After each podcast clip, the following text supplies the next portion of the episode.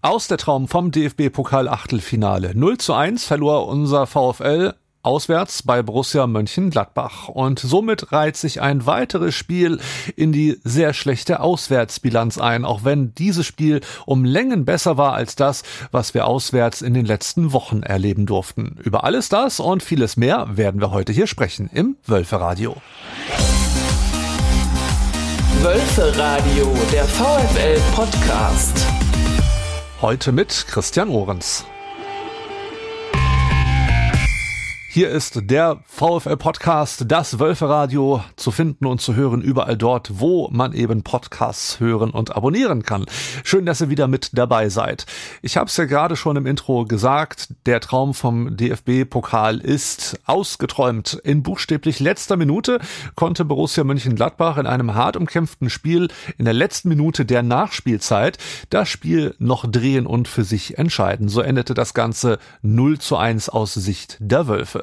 Aus Sicht der Wölfe gab es ein Spiel, welches spielerisch vielleicht nicht zu 100 Prozent überzeugen konnte, allerdings trotz alledem sehr unterhaltsam war. Wir waren defensiv etwas besser aufgestellt als bei den vergangenen Auswärtspartien, aber was nützt einem die beste Defensive, wenn wir es nicht schaffen, nach vorne hin auch Tore zu schießen?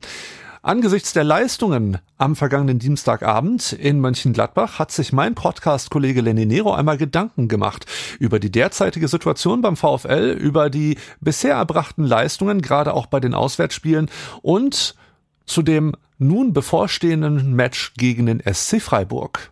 Wolfsgeheul Deluxe. Der VfL Wolfsburg ist in gefährlichem Fahrwasser unterwegs. Die bittere Niederlage in Gladbach hat zwei Dinge gezeigt. Erstens, die Mannschaft kann, wenn sie will. Der Auftritt im Pokal war in Sachen Intensität, Disziplin und Zweikampfverhalten ein Unterschied zum Spiel in Bochum wie Tag und Nacht. Zwar war das Ganze kein spielerischer Leckerbissen, aber das war wahrscheinlich auch nicht zu erwarten. Trotzdem scheint klar, Niko Kovac ist weiterhin in der Lage, seine Truppe zu motivieren und zu einer geschlossenen Mannschaftsleistung anzuleiten. Zweitens ist aber genau dies das Problem.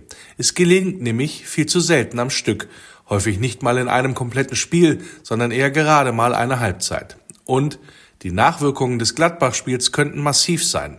Denn das Signal an die Mannschaft ist, jetzt verlieren wir auch die Spiele, in denen wir eigentlich besser waren als der Gegner. Und das könnte bei einem ohnehin nicht mit übermäßigem Selbstbewusstsein gesegneten Team einen echten Knacks geben. Wir erinnern uns an die Jahre, wo es richtig tief unten in die Liga reinging und wie dieses mangelnde Selbstbewusstsein immer mehr zum Problem in einer Saison wurde.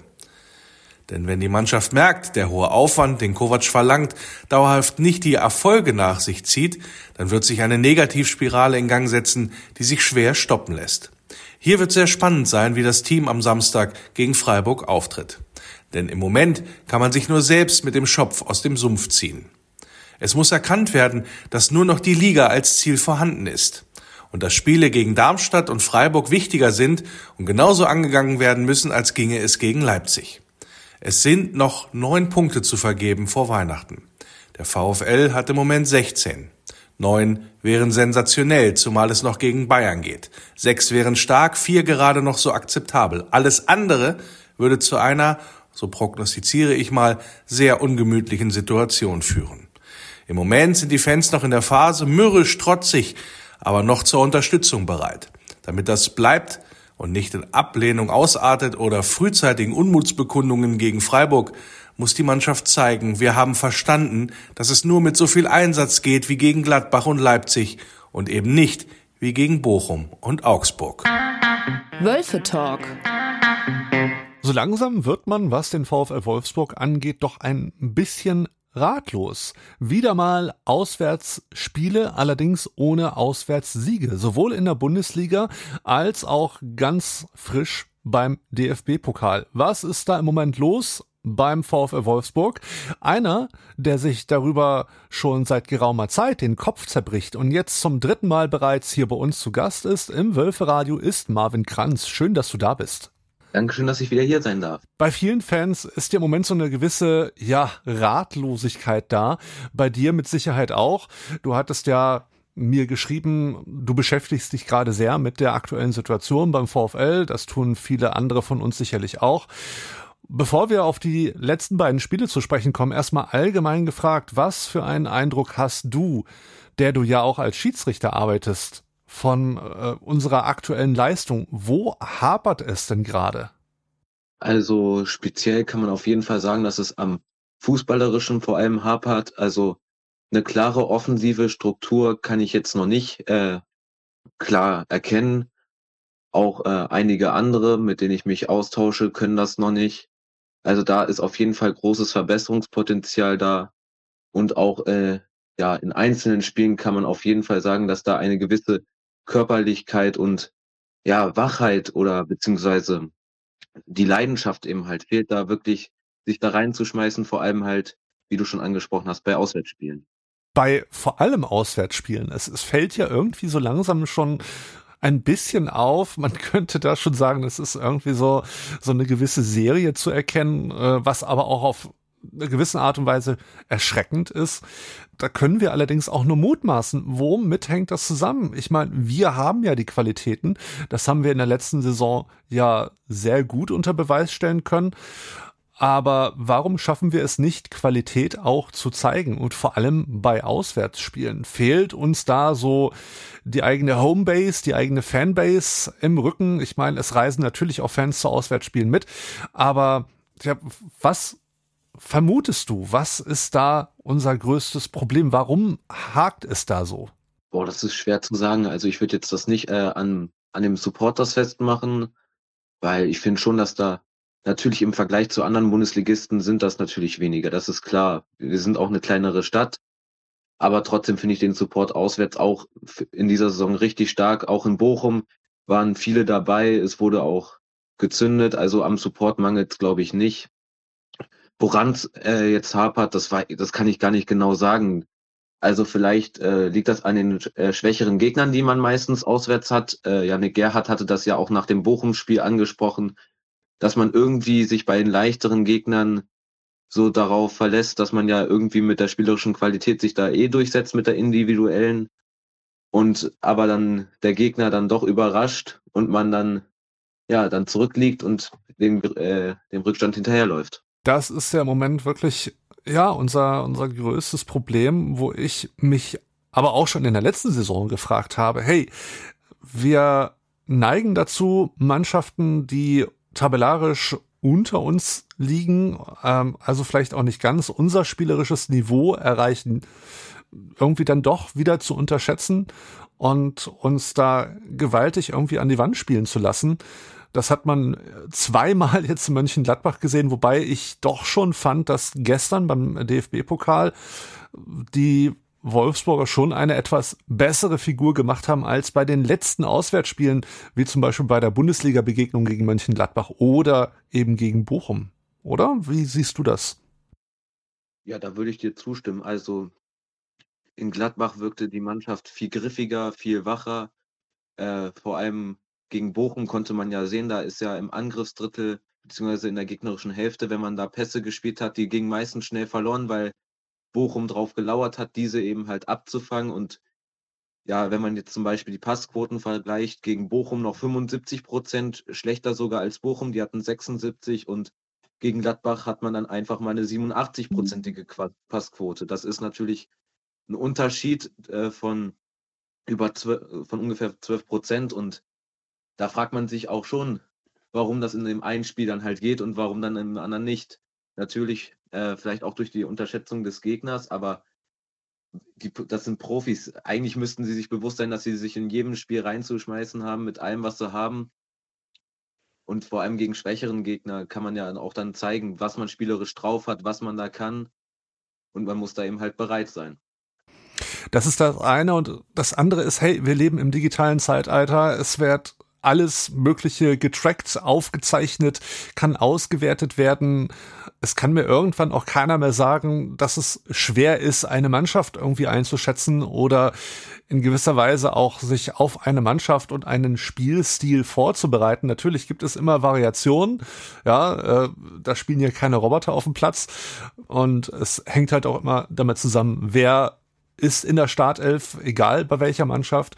Aber manchmal Und ich bin eigentlich Optimist, aber irgendwo versagt der Optimismus bei mir inzwischen auch so ein bisschen bei Auswärtsspielen. Und ich muss mich ernsthaft fragen, warum ist das so? Schaffen wir es nicht als Mannschaft, uns gebührend auf eine Begegnung vorzubereiten, dass uns halt solche Fauxpas wie in Bochum oder in der Bundesliga gegen Mönchengladbach halt passieren. Ne? Also äh, irgendwie wie ich anfangs auch schon sagte, lässt einem das so ein bisschen ratlos dastehen. Und da war gestern das Pokalspiel schon ein kleiner Lichtblick. Ich hatte auch schon echt so ein bisschen mit elf Meter geliebäugelt, weil es stand ja lange Zeit auch in der Verlängerung ähm, noch 0-0 und dann kurz vor Schluss kassieren wir dann diesen einen, ja, man könnte sagen, alles entscheidenden vernichtenden Treffer. Ja, das war wirklich sehr bitter. Man saß da drei Stunden vom Fernseher, hat das geguckt, mitgefiebert. Man hat sich wirklich auch schon auf das Elfmeterschießen eingestellt, hat so überlegt, wer könnte schießen, weil wir hatten ja wirklich lange kein Elfmeterschießen mehr. Und die Schützen hat man sich da schon äh, darüber Gedanken gemacht. Ja, und dann kommt dieser Treffer von Bonet, dieser eine Moment, äh, wo man nicht so konsequent verteidigt hat wie davor. Davor muss man wirklich sagen, war das eine sehr disziplinierte Leistung. Sie war jetzt nicht gerade fußballerisch schön anzusehen. Es war teilweise auch langweilig, weil nicht so viel in den Tor, in den Strafraum passiert ist. Aber man hat sich erstmal auf das Verteidigen konzentriert. Kovac hat ja auch eine defensivere Aufstellung gewählt, hat Gerhard reingenommen für äh, Czerny, also ein offensiver weniger und ein defensiver Mittelfeldspieler bzw. Achter mehr. Ja, und dann hat der Gladbach halt auch laut Statistik nur diese eine Großchance im Spiel und macht die halt rein. Das war wirklich sehr bitter. Vor allem, weil an dem Abend viel mehr möglich gewesen wäre. Glaubst du, Niko Kovac hat aus den Fehlern der letzten Auswärtsspiele gelernt, dass er vielleicht gesagt hat, okay, wir brauchen eine etwas bessere Defensive? Ich glaube schon, weil wir in den letzten Spielen relativ viele Gegentore bekommen haben. Das hat er ja auch selbst angemerkt, dass man gegen Augsburg drei kassiert, gegen Bochum jetzt auch wieder drei das waren halt äh, viel zu viele und deswegen war es, glaube ich, auch vernünftig, da eine defensivere Aufstellung zu wählen, um eben halt erstmal nicht wieder in Rückstand zu geraten. Und ich finde, der Plan hat eigentlich ganz gut geklappt. Man hätte das Spiel gewinnen können, man hatte die Chancen dazu.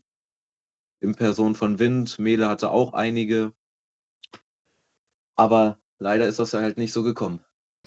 Es war nichtsdestotrotz ein unterhaltsames Spiel. Das haben ja auch die beiden Kollegen vom Wölfe Radio gestern Abend bei Arena Live gesagt. Da waren ja Lenny Nero und äh, Jan Schildwächter on air für euch. Und die haben auch gesagt, ja, es ist äh, fußballerisch zwar jetzt nicht so der Renner, aber es ist unterhaltsam. Was ja auch schon mal durchaus, finde ich, auch ein Kompliment sein kann, weil ähm, unterhaltsam muss ja nicht immer negativ sein aber unterhaltsam reicht halt nicht am Ende, um eine Runde weiterzukommen.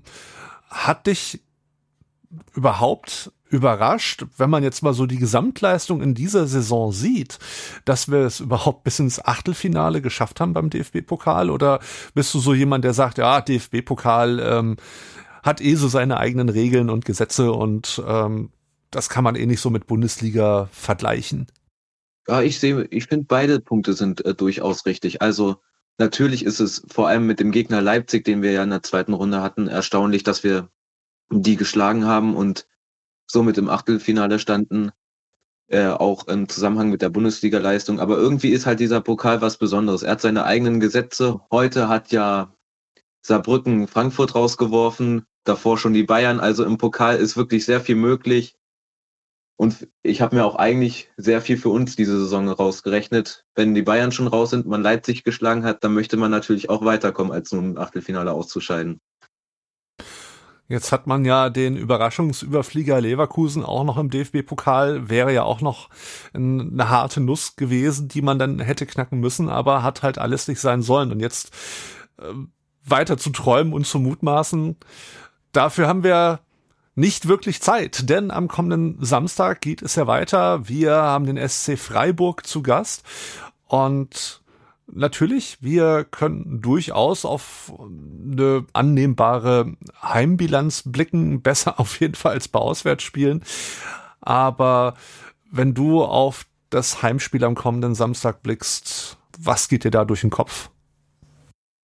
Auf jeden Fall, dass es ein sehr enges Spiel wird gegen Freiburg. Freiburg hat ja die Doppelbelastung mit dem Europapokal noch, ähm, haben auch in den letzten Spielen auch jetzt nicht so spielstark ges äh, gespielt, wie ihre Tabellenplatzierung ist, vermuten lässt. Aber sie sind halt immer brandgefährlich. Äh, Christian Streich wird sich da bestimmt was Gutes ausdenken. Ähm, Gregoritsch kommt jetzt auch gerade wieder gut in Fahrt, hat seine Tore jetzt gemacht, nachdem er eine lange Torflaute hatte. Also es wird auf jeden Fall eng und umkämpft, aber ich sehe durchaus schon Chancen für uns, vor allem weil wir heim ja sehr stark sind. Erst eine Niederlage zu Hause und das gegen den aktuellen Tabellenführer. Das kann sich auf jeden Fall sehen lassen. Da bin ich auf jeden Fall bei dir. Ich finde auch, Nico Kovac sollte vielleicht auch die Startelf aus dem gestrigen DFB-Pokalspiel wieder einsetzen. Klar, es wäre dann etwas mehr defensiv orientiert, aber gerade weil Defensive ja im Moment so ein bisschen unser Sorgenkind ist, täte uns das vielleicht auch gar nicht mal ja so schlecht, will ich sagen. Ähm, zumal diese ewige Wechselei, die wir in den letzten Wochen ja immer wieder miterleben durften, die ja auch auf Fanseite immer sehr kritisch gesehen wurde, auf Dauer für so ein Mannschaftsgefüge ja auch nicht gut sein kann eigentlich. Ja, ich sehe das genauso. Also durch das viele Rotieren verschaffst du eben halt auch Unsicherheit bei den Spielern. Das konnte man ja auch schon auch auf dem Platz sehen und spüren. Und so hat auch die Mannschaft weniger Zeit, sich eben halt einzuspielen. Wenn du halt nicht weißt, mit wem du jetzt äh, in einer Dreierkette beziehungsweise in einer Viererkette spielst, wer jetzt offensiv da ist, das ist schon ein Faktor. Ähm, auf jeden Fall finde ich auch, dass äh, die Mannschaft, gegen, die gegen Gladbach gespielt hat, auch gegen Freiburg spielen sollte, weil ich finde, die haben es gut gemacht und Freiburg äh, kann auch stark spielen und solange man die Null hinten hält, kann man nicht verlieren. Von daher würde ich das eben halt genauso machen. Ja, da spricht auch ein wenig der Fußballoptimist. Besser ein Punkt als kein Punkt oder so ähnlich. ja, ich, ich bin ehrlich gesagt gespannt. Ähm, aber würdest du sagen, da muss noch mehr passieren, um wieder ein bisschen mehr spielerisch Fahrt aufzunehmen in den nächsten Wochen? Auf jeden Fall muss da noch viel passieren, denke ich. Jetzt konzentriert man sich ja gerade noch auf die Defensive, dass man die stabilisiert weil offensiv hat man auch noch nicht die großen, äh, die großen Akzente in dieser Liga gesetzt. Von daher konzentriert man sich ja erstmal defensiv und wenn die jetzt einigermaßen wieder stabilisiert ist, kann man dann auch offensiv wieder ansetzen, dass man da ansehnlich auch wieder Fußball spielt, sich gute Chancen rausspielt und so auch was Gutes für die Tordifferenz tun kann. Nun war ja einer unserer Offensiv-Aushängeschilder gerade bei den ersten Heimspielen vor allem Jonas Wind, wo man ja schon so ein bisschen die Hoffnung hegt, dass er seine, ich nenne es mal, Erfolgsserie mit äh, guten Toren oder guten Vorlagen ja weiter fortsetzt. Aber ich könnte mir halt auch, oder ich würde mir vielleicht auch wünschen, dass so jemand wie Maximilian Arnold wieder mehr auch in den Fokus rückt, auch wenn das natürlich auch von vielen von euch da draußen immer sehr kritisch gesehen wird. Aber das ist ja eigentlich auch einer mit der Leistungsträger in der Offensive gewesen, immer in den letzten Saisons. Das stimmt. Also Arnold war auch immer für die Standards sehr gefährlich, hat dort gut immer seine Scorerpunkte gesammelt, hat für unsere Standardgefährlichkeit gesorgt. Aber leider ist halt auch diese Saison davon noch nicht zu sehen. Arnold hat äh, noch keinen Scorerpunkt erzielen können. Und ich finde, wenn man den jetzt regelmäßiger einsetzt, dann kann er das auch wieder auf dem Feld bringen, wenn er sich da wieder einspielt. Aber auch äh, mental äh, ist Arnold sehr, sehr wichtig, finde ich, für uns, weil er ist einer, der kennt eben halt die Liga, er hat viel Erfahrung, er kann den jungen Spielern helfen. Wir haben den zweitjüngsten Kader und da ist auf jeden Fall seine Erfahrung und seine Unterstützung sehr wichtig, vor allem weil er ja auch unser Kapitän ist. Man hat noch nicht viel gehört. Der VfL Wolfsburg hält sich da im Gegensatz zu anderen Mannschaften ja was äh, Gerüchte angeht äh, zum Glück sehr bedeckt. Hier gibt's nicht so einen stark äh, funktionierenden Flurfunk. Ich finde sowas ja immer sehr angenehm. Worauf ich hinaus will, wir steuern auf die Weihnachtspause zu und somit auch auf das nächste, wenn auch kleine ja, Wechsel- und Einkaufsfenster, Transferfenster, mir wollte das Wort nicht einfallen. Glaubst du es denn?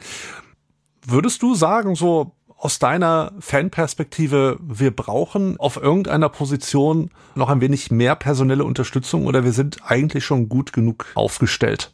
Also von der spielerischen Qualität denke ich, dass wir gut genug aufgestellt sind.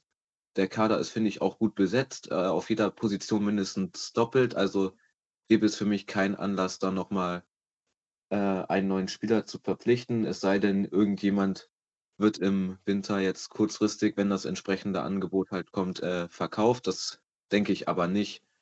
Von daher denke ich, dass es eine sehr ruhige Transferphase wird. Gibt es noch irgendetwas, was dir, was die spielerische Leistung oder generell den VfL Wolfsburg anbelangt, derzeit unter den Nägeln brennt? Etwas, was dich besonders beschäftigt? Was mich eben halt äh, beschäftigt hat, ist äh, schon eine Art Identitätsfrage. Also in wohin möchte man jetzt genau hingehen? Möchte man jetzt wirklich diesen fußballerischen, ansehnlichen Fußball haben? Dann muss man das aber wirklich äh, bald umsetzen, weil ich finde, jetzt ist es halt nur so ein ähm, Gemauer teilweise. Also sehr defensiv fokussiert und Kovac hatte jetzt schon wirklich über eine Saison Zeit, mehr Offensivfußball einzubringen. Ich finde, jetzt muss man sich halt fragen, möchte man diesen äh, defensiv orientierten Fußball weiterführen oder möchte man eben halt auch offensiver äh, mehr Akzent, offensiv mehr Akzente setzen? Und deswegen ist jetzt, glaube ich, ein wichtiger Zeitpunkt, um das festzulegen, damit man in diese wichtige äh, Richtung steuert. Genau. Ja, bleibt abzuwarten und wäre vor allem wünschenswert, wenn, wenn das auch wirklich geschieht. Ich finde, ein Jahr sollte irgendwann auch genügen, um seine, ich nenne es jetzt mal Fußball-Experimente und Kader-Experimente irgendwie mal abgeschlossen zu haben. Auch wenn wir natürlich in dieser Saison einige wirklich gute Neuzugänge äh, in den Kader reinbekommen haben. Aber irgendwann ist auch mal, finde ich, der Punkt erreicht, wo man wissen sollte, mit wem man spielen möchte und mit wem vielleicht nur auf der Bank als Auswechselspieler. Da hat ja schon ein paar Stammspieler auch, ja, so in Anführungsstammspieler sich äh, auserwählen können. Also natürlich Kuhn Castells ist gesetzt, darauf muss ich nicht weiter eingehen. Lacroix ist eigentlich auch in der Innenverteidigung gesetzt, macht das diese Saison, finde ich, auch sehr stabil, ist abgeklärter als noch vor zwei Jahren, macht nicht mehr technische Sachen am Ball, sondern ist halt viel abgeklärter mit am Ball. Und vor allem finde ich äh, Matthias Swanbeck in dieser Saison eigentlich ganz stark unter den aktuell formschwachen Spielern. Also er hat zeigt offensiv eine richtig gute Seite, finde ich. Hat jetzt sein erstes Saisontor gegen Bochum erzielt, aber auch schon davor vier Vorlagen plus nochmal vier Pre-Assists gemacht. Und ja, er bewegt sich klug in den Räumen, in den Halbräumen zwischen der defensiven Mittelfeldkette und der Abwehrkette, um dort sich anzubieten und dann den Außenspieler entweder steil in die Tiefe zu schicken oder sich selbst aufzudrehen und Richtung Tor zu gehen. Also Matthias Warnberg bisher, finde ich, macht er einen super Job. Eigentlich wäre das ein super Schlusswort, mehr oder weniger, aber du hast gerade mir noch eine richtig schöne Steilvorlage geliefert. Und zwar Kuhn Castells. Er wird uns im Sommer verlassen. Wie bewertest du diese News und wie bewertest du diesen Abgang? Bist du jemand, der sagt, ja, okay, wir brauchen vielleicht auch hinten im Tor mal etwas frischeren Wind? Oder bist du jemand, der diesem Abgang schon etwas nachtrauert? Ich denke, jeder VfL-Fan trauert Castells nach, wenn er dann am Ende der Saison geht. Er ist ein, über die neun Jahre, die er dann bei uns war, immer ein sicherer Rückhalt gewesen. Er hat so viele unglaubliche Paraden rausgehauen. Also natürlich trauert man ihm nach, aber ich glaube auch, dass äh, der Torwarttrainer und der Torwartscout äh, zusammen einen richtig guten Nachfolger gefunden haben mit Kamil Grabara. Also wer ihn gegen Bayern zum Beispiel gesehen hat im Kopenhagener Tor, da weiß man schon, dass man einen richtig guten Ersatzschlussmann jetzt dann für Castells bekommt. Zudem wird ja dann nochmal eine neue Nummer zwei gesucht, weil Perwan nur noch als Nummer drei eingeplant wird.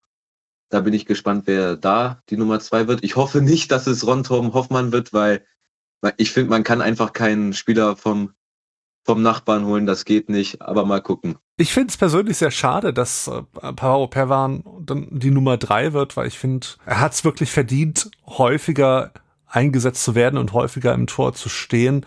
Und ich glaube, als Nummer drei hast du da mehr oder weniger die Chancen dann im wahrsten Sinne des Wortes verspielt. Leider. Das stimmt, das finde ich auch leider wirklich sehr schade. Weil ich finde auch vor allem gegen Leverkusen, wenn man das Spiel gesehen hat, da vor allem in den 1 gegen 1 Situationen war er richtig stark und menschlich ist er generell ein super Kerl.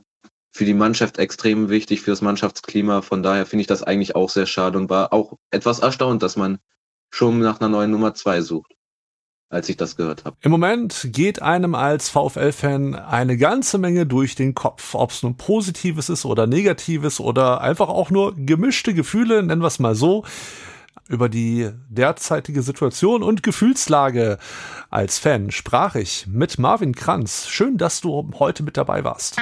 Wir sind die Wölfe beim VfL Wolfsburg ist, das habt ihr in vergangenen Ausgaben immer wieder merken und auch hören können, eine ganze Menge los. Wir kümmern uns nicht nur um den Erfolg unserer Fußballherren und Frauen, sondern sind natürlich auch sehr bemüht, den Nachwuchs für uns, für Sport allgemein und natürlich für Fußball zu begeistern. Und dafür gibt es verschiedenste Wege, zum Beispiel über die VfL Fußballschule. Und einer, der uns da bestimmt eine ganze Menge zu erzählen kann, ist mir zugeschaltet. Ich begrüße Johannes Meyer. Ja, guten Tag. Natürlich auch an dich erstmal die obligatorische Frage. Seit wann bist du beim VfL Wolfsburg tätig? Was genau machst du und wie hat dich dein Weg eigentlich nach Wolfsburg geführt? Bist du gebürtig hier aus der Region? Ja, erstmal äh, vielen Dank für die Einladung. Ich freue mich sehr, ähm, heute mal ein bisschen über unsere Arbeit äh, berichten zu dürfen. Ich bin seit März 2020 beim VfL Wolfsburg, also jetzt ähm, seit fast vier Jahren und ähm, bin ursprünglich Sportwissenschaftler und habe Sportwissenschaften und Soziologie in Göttingen studiert, ähm, bin in Hannover geboren und ähm, bin tatsächlich äh, dann über Studium und Tätigkeiten beim Niedersächsischen Fußballverband und beim DFB und Hannover 96 dann zu ähm, zum VfL Wolfsburg äh, gekommen und habe mich eigentlich schon die ganze Zeit, ähm, auch neben dem Studium, mit dem Thema äh, Kinder- und Jugendfußball, Nachwuchsfußball beschäftigt. Ähm, ja, und habe dann so mein Hobby zum Beruf gemacht. Wie so viele bei uns beim VfL. Das heißt, du kommst eigentlich aus Hannover, im Vierjahr auch schon äh, ja der Vereinsname eines anderen Vereins, aber du bist jetzt beim VfL gelandet. Wird man dann automatisch auch Fan des Vereins, für den man arbeitet? Oder mal Hand aufs Herz, bist du ähm, immer noch sehr den Hannoveranern verbunden? Ja, das, das Gute ist ja, dass ich mich in der ersten Liga gar nicht entscheiden muss. Und äh, ich verfolge natürlich jetzt viel mehr Spiele vom VfL und bin eigentlich, wenn es die Zeit irgendwie zulässig, nicht im Urlaub bin oder wir andere Projekte haben, ähm, so gut wie jedes Spiel im Stadion und ähm, hab, bin auch schon auswärts gefahren und äh, habe da ja natürlich äh, hohe Identifikation. Nach vier Jahren ähm, äh, ja, brenne ich natürlich äh, für die Aufgabe, für den Verein und habe äh, ja total Lust hier weiterhin ähm, bei den Geschicken mitzuhelfen, insbesondere natürlich die Region hier zu aktivieren, möglichst viele Kinder zum Fußball zu bringen und darüber hinaus dann natürlich auch ins Stadion zu bringen, was eine unserer Kernaufgaben auch ist. Ein Querverweis auf eine ältere Folge. Wir hatten schon Gunnar Klaus vom VfL Wolfsburg hier bei uns zu Gast im Podcast und der hat uns natürlich auch schon ein bisschen das Thema Fußballschule, man könnte sagen, umrissen, weil er das ja auch ein wenig mit betreut. Nun wollen wir uns so heute generell mal dem Thema Fußballschule widmen. Ähm, was hat es damit auf sich, wenn dich jemand fragt, ja, was ist denn jetzt bitte eine Fußballschule? Weil bei Schule denkt man ja immer an ein festes Gebäude mit Schulhof, mit Sportplatz, wo man quasi immer wieder hingehen kann, ja. Äh, das ist aber bei der Fußballschule nicht ganz so der Fall. Genau, auf unserem Plakat steht auch, ähm, in dieser Schule bleibt keiner sitzen. Äh, das ist auch richtig so. Ähm, in unserer Fußballschule geht es natürlich darum, dass wir möglichst viele Kinder, ich habe es eben schon angedeutet, hier in der Region ähm, in Bewegung bringen, zusätzlich zu den Vereinsangeboten, die es überall gibt natürlich. Wir haben ja auch zahlreiche Partnervereine und äh, ähm, wir sind eigentlich dafür verantwortlich, auch in den Ferienzeiten ähm, über Feriencamps an der Volkswagen Arena, aber auch äh, bei den Partnervereinen selbst ähm, überall sozusagen für Bewegung zu sorgen. Ähm, man muss jetzt sagen, Fußballschule als solches, so hieß das, so hieß mein Team praktisch, als ich 2020 angefangen habe. Ähm, und mittlerweile sind wir seit diesem Sommer dazu übergegangen, dass das Team Kinderfußball heißt, weil neben der Fußballschule, die immer noch Teil des Teams ist, sind noch weitere Projekte hinzugekommen.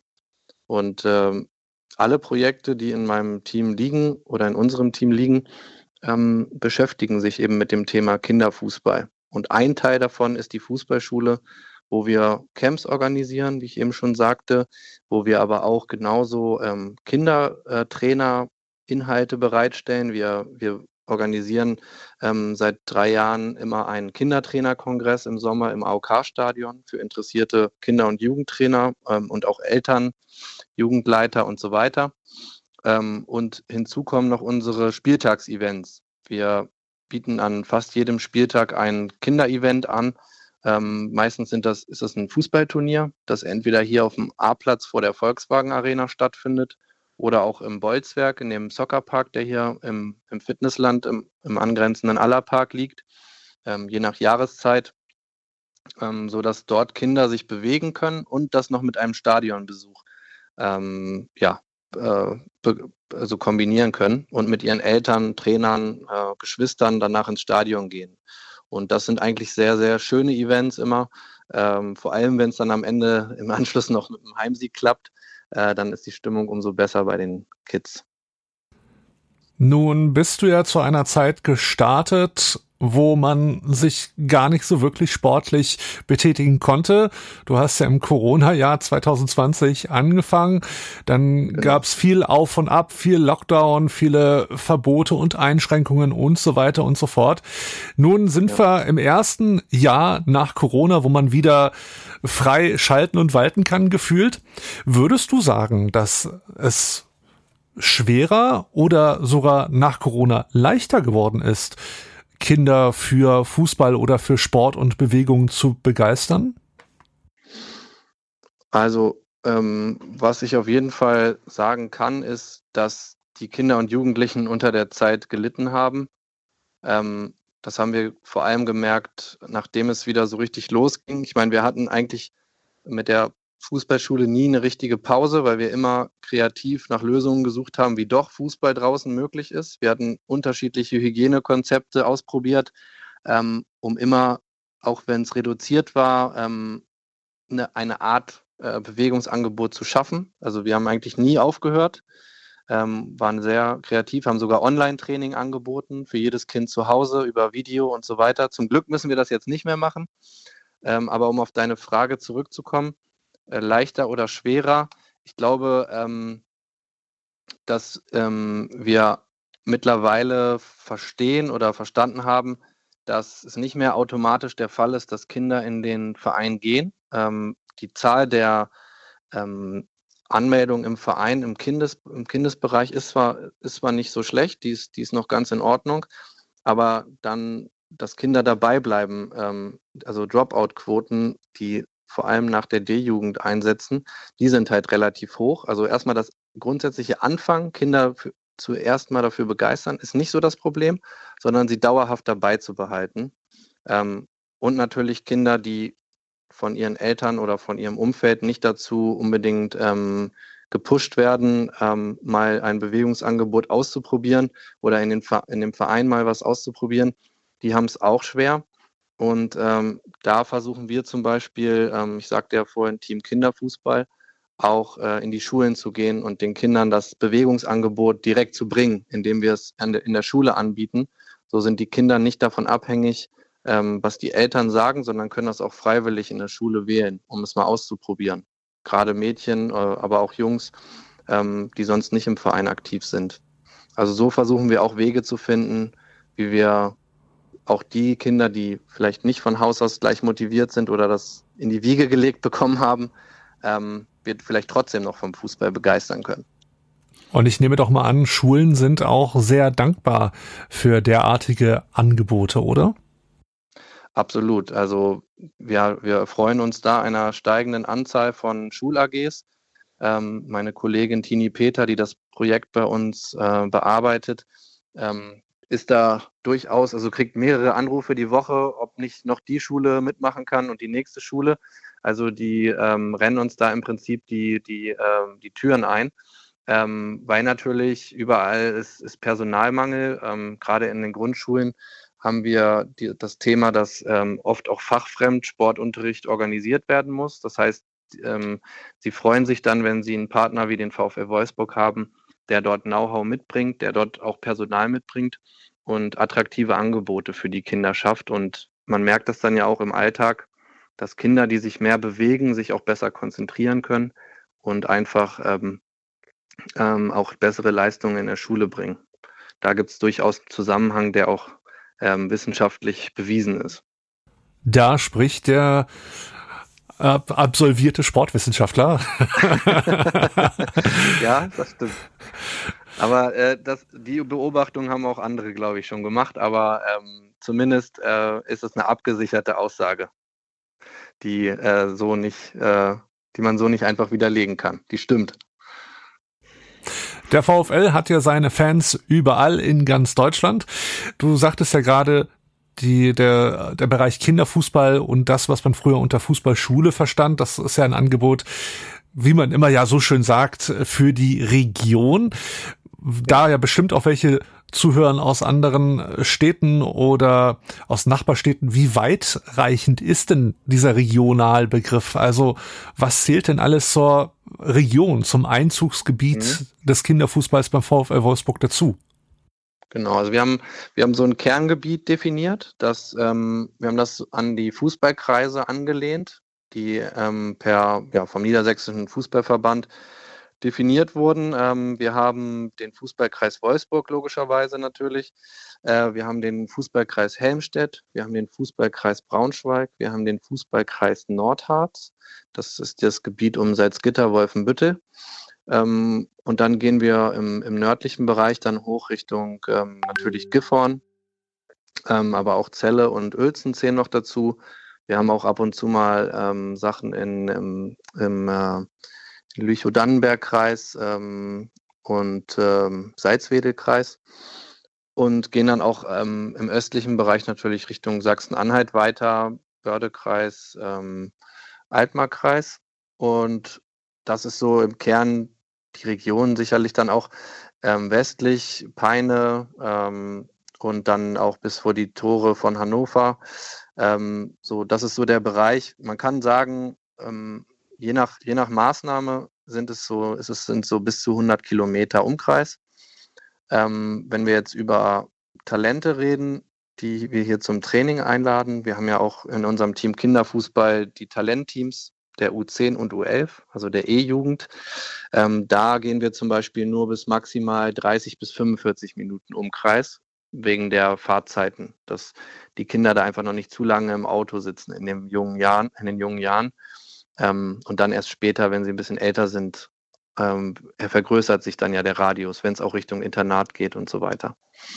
Aber ähm, genau, deswegen ist die Frage ähm, so jetzt aus einmal den VfL besuchen, geht es durchaus schon auch äh, 100 Kilometer oder auch mal darüber hinaus, wenn es um einfach um einen Ausflug nach Wolfsburg geht, das Stadion zu besuchen, vielleicht an einem Spieltagsevent der Fußballschule teilzunehmen, dann ist das durchaus auch ähm, weiter möglich, weil es dann einfach ne, eine einmalige Fahrt ist oder einmal pro Saison oder zweimal pro Saison. Aber wenn es um Regelmäßigkeit geht, dann natürlich eher der engere Kreis. Jetzt muss ich mir hier nebenbei schon Stichpunkte machen, damit ich nicht äh, gleich die Hälfte vergesse. Ähm, mhm. Das ist ja natürlich ein Riesenradius. Da stellt sich mir ja. als erstes gleich die Frage, kommt man da nicht in Konflikte mit anderen Mannschaften oder gibt es echt im Umkreis keine andere Mannschaft, die so ein ausgefeiltes, sage ich mal, Nachwuchskonzept und Förderungskonzept anbietet?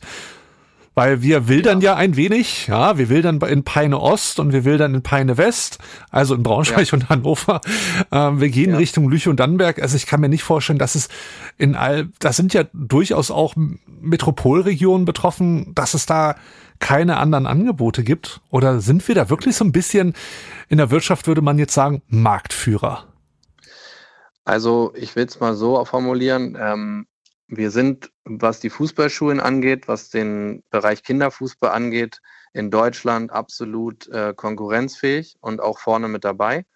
Wir hatten jetzt vor zwei Wochen hier das Fußballschulen-Netzwerktreffen in Wolfsburg. Da kamen über 90 Vertreter von 32 Clubs der ersten bis, drei, äh, ersten bis dritten Liga zu uns nach Wolfsburg. Und da wird ja auch berichtet aus den einzelnen Bereichen. Und da sieht man schon, dass wir im Vergleich ähm, ähm, ziemlich gut aufgestellt sind, glücklicherweise. Ähm, und dass wir uns da auf jeden Fall nicht verstecken müssen. Und, das, und gerade unser sportliches Konzept, ähm, was wir vor Ort durchführen, eben sehr kindgerecht ist, sehr viel Qualität hat ähm, und wir da wirklich überall auch gerne gesehen sind. Und auch gerade wenn es um Kinderfußball geht, ähm, sind die Kinder ja meistens auch offen, gerade Kinder im Grundschulalter suchen sich ja noch ihren Verein, wo sie hingehen. Und dann ist natürlich der Verein, der innerhalb einer Stunde Fahrzeit liegt und Bundesliga spielt als einziger Verein, natürlich ähm, irgendwo doch attraktiv, zumindest mal zu gewissen Partien da mal vorbeizuschauen und mal reinzuschnuppern. Das ist auf jeden Fall möglich. Wenn man sich das Ganze aber auch auf einer Heatmap, würde ich mal sagen, anguckt, also wo sind wir am häufigsten und am meisten, dann ist es natürlich der Bereich, wie ich schon sagte, so 30 bis 45 Minuten eher um Wolfsburg, wo wir dann auch richtig, ähm, ich sag mal, ähm, ja, die, die, die, die, die meisten Fans sind dann natürlich schon im Kreis Gifhorn, im Kreis Wolfsburg. Ähm, das sind so, so richtig unsere Heimat, würde ich sagen. Sicherlich auch in den anderen Kreisen zum Teil, aber ähm, ja, wenn du mich jetzt fragst, was ist so die Kernregion, dann, dann ist es wahrscheinlich dieser Bereich am meisten. Aber trotzdem gibt es ja auch aus dem, aus dem restlichen Bereich gibt es ja auch Menschen, die gerne nach Wolfsburg kommen und gerne ins Stadion kommen. Ähm, und wenn es auch mal zwei, dreimal die Saison ist, die nehmen wir ja dann auch gerne auf. Gut, aber seien wir mal ehrlich, wir nutzen schon so ein bisschen unsere Vormachtstellung aus, wenn man das wirklich so nennen mag, dass wir in der Region im Moment der einzige Verein sind, der in der ersten Liga spielt. Ja, alle anderen, äh, sei es jetzt Braunschweig, Hannover, Magdeburg, sind ja alle in der zweiten Liga. Und das ist natürlich ja. dann auch für uns, für ja, sei es das Marketing für Kinderfußball und die Fußballschule oder allgemein, ja, so ein gewisses Herausstellungsmerkmal in der Region. Das kann man ja nicht ja, anders sagen. Da, genau, das, das kann man so sagen und wir können ja auch stolz darauf sein und äh, können das ja auch ähm, selbstbewusst vertreten. Das sollten wir auch, glaube ich. Ähm, genau. Nichtsdestotrotz, die anderen machen natürlich äh, auch gute Arbeit und sind auch engagiert und ähm, arbeiten ja auch an dem Ziel mit, dass möglichst viele Kinder, wir können ja auch nicht alle Kinder alleine beim VfL Wolfsburg sozusagen beschäftigen und, und bewegen. Da müssen die anderen auch mithelfen. Wir sehen das auch da tatsächlich so, dass wir da auch zusammenarbeiten. Wir hatten zum Beispiel in Nieder in, vom Niedersächsischen Fußballverband einen Kinderfußballtag. Jetzt im September war der. Und da haben wir gemeinsam mit dem Niedersächsischen Fußballverband und, äh, und äh, auch Hannover 96 hat sich da beteiligt, haben wir einen äh, Kinderfußballtag ausgerichtet und dort kamen über 500 Kinder, die an dem Tag mit uns nach den neuen Kinderfußballwettbewerben gespielt haben, zusammen. Und wir haben das dann eben sozusagen in Kooperation auf die Beine gestellt, weil alle an diesem Ziel mitwirken. Und natürlich sind wir irgendwo Konkurrenten als Vereine, aber in dieser Arbeit, Kinder für den Fußball zu gewinnen, sind wir auch wiederum Partner. Weil ähm, wenn keiner Fußball spielt oder wenn keiner sich für Fußball interessiert, dann ähm, geht es unserer Gesellschaft schlechter, weil ne, wenn, wenn die Bewegungszahlen runtergehen, dann liegt das auf unserem Gesundheitssystem äh, kostentechnisch und es geht keiner ins Stadion und das wollen wir alle nicht. Ähm, deswegen ist es gut, wenn die Fußballvereine stark sind in den Regionen mit den ähm, Vereinen, mit den Amateurvereinen zusammen ähm, da eben für gute Strukturen sorgen und für viel Traffic auf den Plätzen, nenne ich es mal. Ähm, und vor allem halt auch gute Trainer, gut ausgebildete Trainer, gute Wettbewerbe. Ähm, das sind alles Schlüssel zum Erfolg, damit es den Kindern dann auch Spaß macht und sie beim Fußball dabei bleiben. Und da hatte ich ja vorhin schon gesagt, Thema Dropout, ähm, da können wir eben noch viel tun. Und da brauchen wir auch die anderen Vereine und den Verband. Da müssen alle zusammenarbeiten. Apropos Zusammenarbeit, andere Vereine und Verbände. Es gibt neue Regeln beim Kinderfußball. Die sind noch ganz frisch sozusagen. Und so frisch sie auch sind, so sehr wurden sie aber bereits schon in Fankreisen, lustigerweise mehr von erwachsenen Fans, äh, ja, in der Luft zerrissen und kritisiert. Was hat es mit diesen neuen Regeln auf sich? An deren Ausarbeitung war ja auch der VfL Wolfsburg maßgeblich mitbeteiligt. Genau, also ich ähm, ja, das ist ein großes Thema, das schon relativ lange tatsächlich, ähm, ja, mh, hm, das schon relativ lange diskutiert wird, zumindest in den Fachgremien und auch ähm, seitens der Vereine und Verbände. Ähm, ich bin mit dem Thema jetzt schon acht Jahre eigentlich vertraut. Ähm, wir haben auch äh, bei meinen alten Arbeitgebern zu dem Thema schon gearbeitet und Erfahrungen gemacht. Und ähm, jetzt durch die, ich sag mal, Öffentlichkeitsarbeit, die durch den DFB passiert ist und auch durch einzelne Ex-Profis oder auch aktuelle Amtsträger wie ähm, Herrn Watzke und andere, kam das Thema ja nochmal auf die Agenda und wurde eben kontrovers diskutiert. Im Übrigen äh, auch im, im Sommer, als Ralf Rangnick die Aussage ähm, für den Kicker getätigt hatte, war ich auch dabei. Das war beim Internationalen Trainerkongress in Bremen. Ähm, und ich war live dabei, als er die Aussage getätigt hat. Ähm, von daher habe ich das natürlich alles mitverfolgt. Was dabei eben sehr wichtig ist, oder vielleicht erstmal kurz, um die Leute so ein bisschen abzuholen, wie ähm, sich das überhaupt darstellt. Ähm, es gibt ja eine Kinderfußballreform, die bereits seit einiger Zeit vom DFB-Jugendausschuss ähm, ähm, beschlossen wurde und jetzt zum nächsten Sommer verpflichtend in ganz Deutschland umgesetzt werden soll also heißt Sommer 2024 für die kommende Saison. Überall oder in vielen Teilen Deutschlands gibt es schon jetzt äh, Umsetzungsschritte in Richtung der Kinderfußballreform. Ähm, dieser Prozess geht jetzt schon über mehrere Jahre. Es ist also eigentlich nichts Neues, sondern das Thema kommt jetzt nur näher in Richtung Umsetzung. Und deswegen kommen die Diskussionen auch nochmal neu auf. Ähm, was äh, wichtig ist, dabei einzuordnen, ähm, es geht tatsächlich darum, dass man die ähm, Mannschaftszahlen bzw. die Spieler einer Mannschaft reduzieren möchte. Das heißt, dass äh, beispielsweise in der G- oder F-Jugend nicht mehr 7 gegen 7 gespielt wird und sich zwei Mannschaften treffen. Ähm, und das Spiel geht von mir aus zweimal 20 Minuten und dann wird abgepfiffen und das war's. Sondern ähm, dass man da, dazu hingeht, dass man mehr Spielfelder aufbaut auf einem Platz. Das machen wir auch am Spieltag hier. Wir nennen das ja Spieltagsfestival. Und ähm, in Zukunft wird dann der Spieltag so aussehen, dass sich mehrere Vereine treffen. Alle Kinder dürfen spielen. Das heißt, äh, es gibt keine Ersatzbänke in der Form mehr, sondern es werden genau so viele Spieler, äh, Spielfelder aufgebaut, wie Kinder da sind.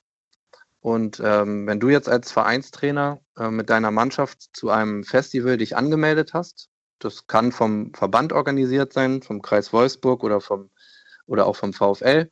Dann ähm, sagst du einfach, mit wie vielen Kindern kommst du, also wie viele Teams wären das. Beispielsweise beim 3 gegen 3 Spiel ähm, kannst du maximal sechs Kinder in einer Mannschaft haben, dann sind drei auf dem Feld und drei an der Seite.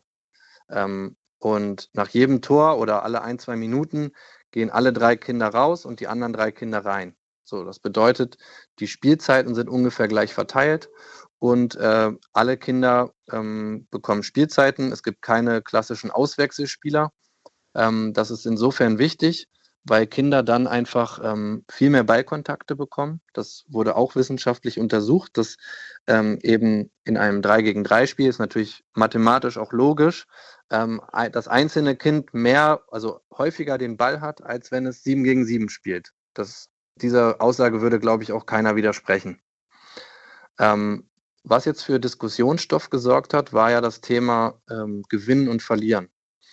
Gewinnen und Verlieren tust du im Festival alle sechs bis sieben Minuten. Das heißt, nach jeder Spielrunde, wenn man, zumindest wenn man das Festival im Champions League-Modus spielt, es gibt auch noch andere Modi, die man spielen kann, ähm, wird auf und ab gestiegen. Das heißt, du gewinnst oder verlierst alle sechs oder sieben Minuten. Ähm, damit ist die Aussage, dass man die Kinder verweichlichen würde oder dass man, ähm, dass sie nicht mehr lernen würden zu verlieren, ähm, stimmt nicht. Also das muss man ganz klar zurückweisen, diese Kritik. Ähm, es gibt auch berechtigte Kritik. Ich sage nur, das ist eine Aussage, die ja sehr populär getroffen wurde, die aber so nicht stimmt. Deswegen ist das wichtig, dass man das, finde ich, nochmal sagt, um das einzuordnen, damit das nicht so eine, ähm, ich sag mal, populistische Debatte ist, wo ähm, man mal irgendwas gehört hat und dann einfach darauf rumpoltert, sondern dann muss man sich auch, finde ich, richtig damit auseinandersetzen und äh, ja, konstruktiv über die Fakten reden. Ähm, also Gewinnen und Verlieren steht weiterhin im Mittelpunkt und soll auch bei den Kindern ausgebildet werden. Nach einem Spiel, sechs, sieben Minuten, steigst du auf oder ab ähm, und hast dann ein neues Spiel gegen eine neue Mannschaft. Bist du im Champions League äh, äh, wenn du dort gewonnen hast, das ist dann die höchste Liga, kannst du nicht weiter aufsteigen. Wenn du aber verlierst in der Champions League, steigst du wieder ein Spielfeld ab. Und so gibt es dann eben ganz viele Spielrunden. Damit erhöhen wir extrem die, die Anzahl der Ballkontakte.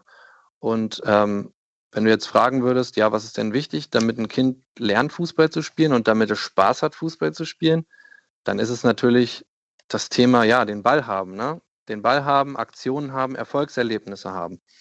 Und da muss man eben sagen, bietet die Kinderfußballreform ähm, oder ein 3 gegen 3 Spiel in dem Fall in der G- und F-Jugend gegenüber einem 7 gegen 7 Spiel deutliche Vorteile. Und das ist auch mittlerweile Konsens, ähm, zumindest wenn man jetzt mit den anderen Clubs auch spricht und allen, die sich im Kinderfußball engagieren, dann ist diese These eigentlich ähm, komplett gesichert. So, das mal vielleicht so als erste Einordnung. Aber du kannst ja nochmal gezielter nachfragen, weil das Thema ist ja groß und viel diskutiert, wie du richtig gesagt hast. Ähm, ich hoffe, das gab aber jetzt schon mal so einen kleinen Einblick. Ich weiß nicht, ob es das war. Ich habe was gehört von, von vier Toren auf einem Spielfeld, auf die gespielt werden kann oder gespielt genau. werden soll. Hat das was genau damit zu tun oder ist das noch eine ja. weitere Änderung? Genau, das ist eine weitere Änderung tatsächlich. Ähm, es ist so, dass man empfiehlt oder wir auch empfehlen in der G-Jugend, das heißt, es sind die jüngsten, U6, U7, dass man dort ähm, auf vier Minitore spielt. Ähm, und entweder im 2 gegen 2 bei den, die gerade erst angefangen haben und noch keine Fußballerfahrung haben. Also die kleinste Form, in der man Fußball spielen kann, 2 gegen 2. Man kann auch 1 gegen 1 spielen, aber das wird dann irgendwann äh, doch zu kleinteilig und dann hat man auch nicht mehr das Zusammenspiel mit drin. Deswegen fangen wir an mit dem 2 gegen 2. Wenn die Kinder etwas mehr Erfahrung haben, gehen sie weiter zum 3 gegen 3 ähm, in der U7 und spielen das dann auch weiter in der U8, U9, im, in der F-Jugend. Und die vier Minitore sind eigentlich dafür da, um das Entscheidungsverhalten der Kinder zu schulen. Das heißt, sie ähm, ähm, werden, sie werden weniger in, das hat man eben auch festgestellt, dass sie im 7 gegen 7 eine hohe Traubenbildung ist. Also das heißt, alle laufen zum Ball. Jeder kennt ja das, ne? wenn, wenn man schon mal sich ein G- oder F-Jugendspiel angeguckt hat, und du schmeißt den Ball in die Mitte, dann rennen alle Kinder zum Ball. Das ist eine natürliche Wirkung. Durch die vier Minitore entzerrst du äh, das Spiel und die Kinder fangen an ähm, zu entscheiden. Gehe ich links zum Tor, gehe ich rechts zum Tor, fangen an, den Kopf hochzunehmen. Das, was wir ja immer wollen, dass, dass ne, oft hört man ja den Trainer reinrufen, nimm doch mal den Kopf hoch, guck, fang doch mal an, Fußball zu spielen. Und genau das ist das. Ähm, wenn du zwei Tore hast, ähm, erhöhst du die ähm, Anforderungen an die Wahrnehmung insofern, dass du anfängst zu schauen, ist das linke Tor zu, gehe ich auf das rechte Tor. Wir haben in dem kleinen, in dem 3 gegen 3 ähm, deutlich mehr Entscheidungsaktionen, klare Entscheidungsaktionen für die Kinder. Und wir wissen ja, oder viele wissen das, dass Spielintelligenz, ähm, also mit anderen Worten Entscheidungen treffen, sich darüber entwickelt, dass man es tut, dass man es ausprobiert, dass man es selber tut. Das kennen wir alle. Dinge, die wir häufig tun, und die uns Spaß machen, machen wir danach besser und länger. Und das ist hier das gleiche Prinzip.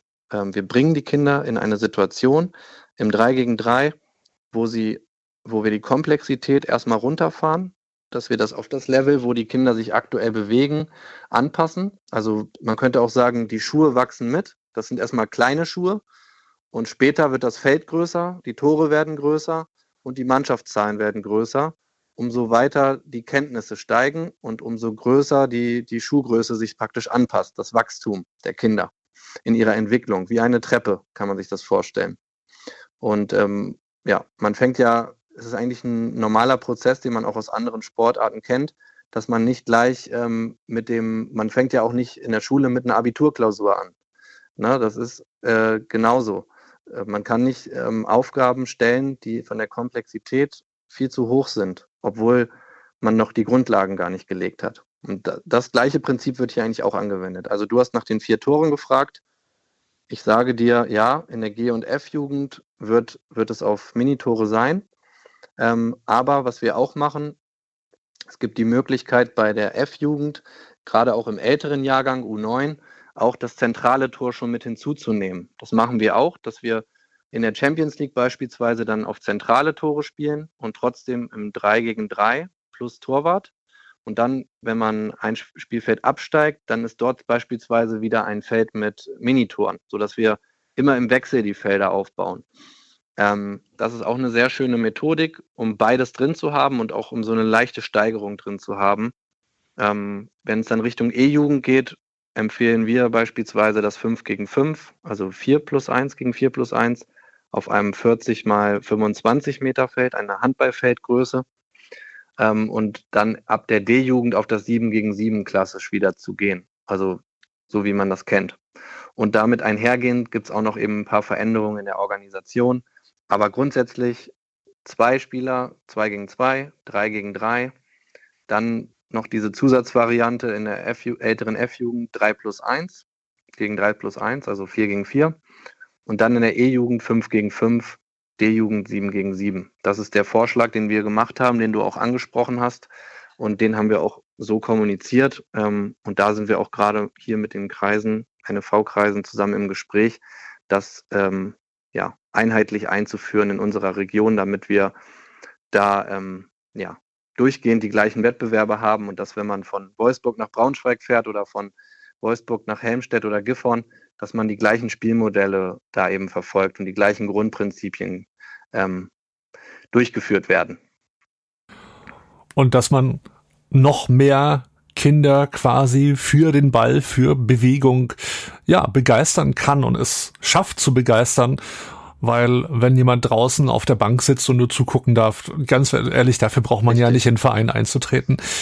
Richtig. Und das sind dann auch die ersten Kinder, die aufhören, ähm, die wir dann verlieren für den Fußball, weil sie, weil wir es nicht geschafft haben, das Spiel so anzupassen, dass es allen Spaß macht. Und was dabei aber wichtig ist, das ist kein System, das für in Anführungszeichen weniger talentierte Kinder gedacht ist, sondern es ist ein System, das für alle Kinder gedacht ist, nämlich alle spielen.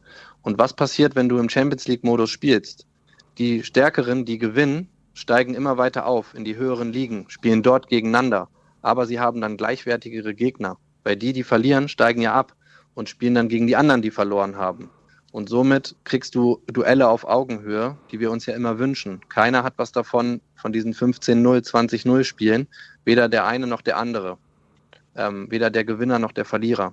Und hier versuchen wir dann durch das System gleichermaßen ähm, ja, Duelle auf Augenhöhe zu schaffen, weil genau das sorgt dann auch für Leistungsentwicklung und Weiterentwicklung.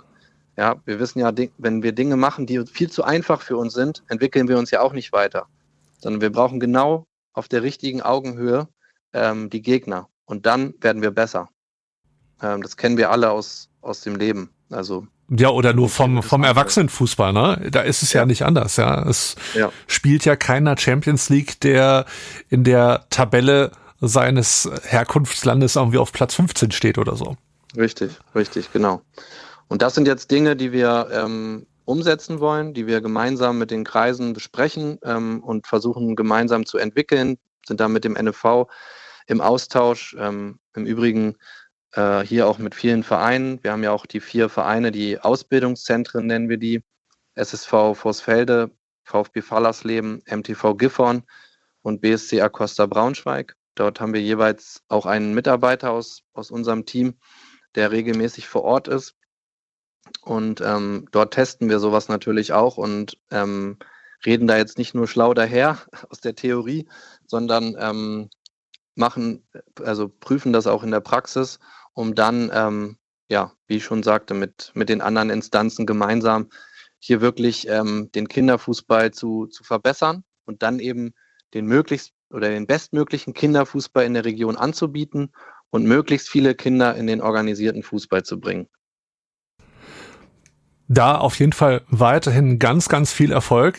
Bevor wir uns verabschieden, vielleicht magst du für diejenigen, die damit nicht ganz so viel am Hut haben, noch eine Sache erläutern.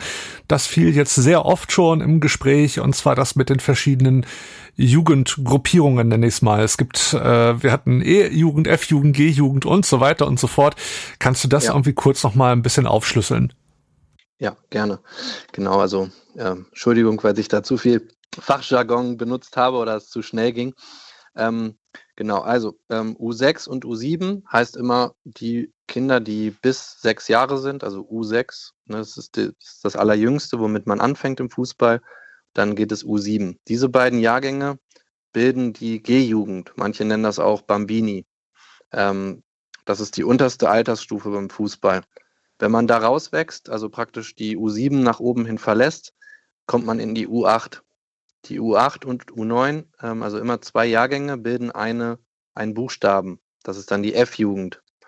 Und ähm, das richtet sich immer an dem kalendarischen Alter vom 1.1. bis 31.12. eines Jahrgangs. Das heißt, aktuell beispielsweise ist die U9, sind, die, sind Jahrgang 2015 oder die U8 sind Jahrgang 2016. Und ähm, wenn man jetzt äh, aus der U9 rauswächst, kommt man dann in die U10 und U11. Das ist jetzt die E-Jugend, Emil, äh, E wie Emil. Und da, ähm, da, dort starten auch unsere Talentteams vom VfL Wolfsburg, wo wir wöchentlich hier ein Talentetraining machen für die Kinder, die in, in dem aktuellen Status das meiste Talent aufweisen. Ähm, und dann möglicherweise auch ähm, für unsere VfL Wolfsburg Akademie ähm, unser Nachwuchsleistungszentrum interessant werden. Und darüber dann kommt dann die D-Jugend, also U12 und U13.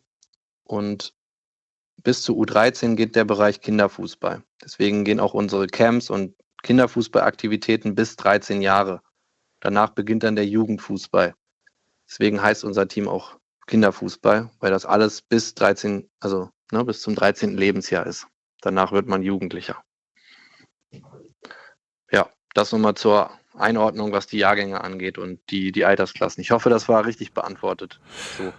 Zum Thema Kinderfußball und Fußballschule beim VfL Wolfsburg sprach ich hier im Wölferadio mit Johannes Meyer und ich sage vielen herzlichen Dank und weiterhin viel Erfolg für all eure Projekte und Vorhaben fürs nächste Jahr.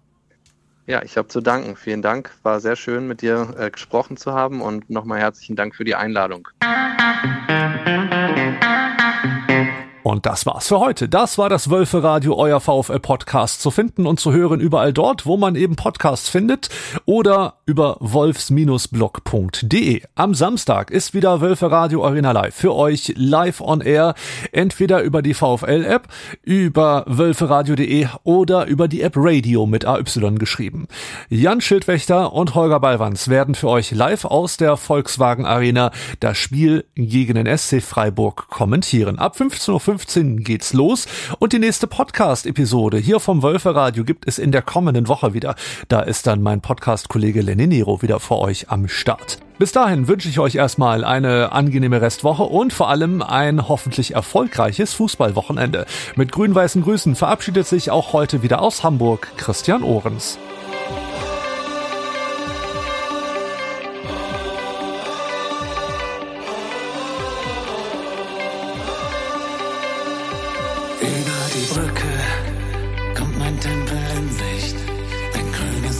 Wunderschön. Jedes Mal aufs Neue, dieses Gefühl, wenn ich ihn dort sehe. Kann nur schwer beschreiben, wie es mir dann geht. Liest in meinen Augen, was dort geschrieben steht. Immer nur der VfL, immer nur der der VfL. Immer nur der VfL. Immer nur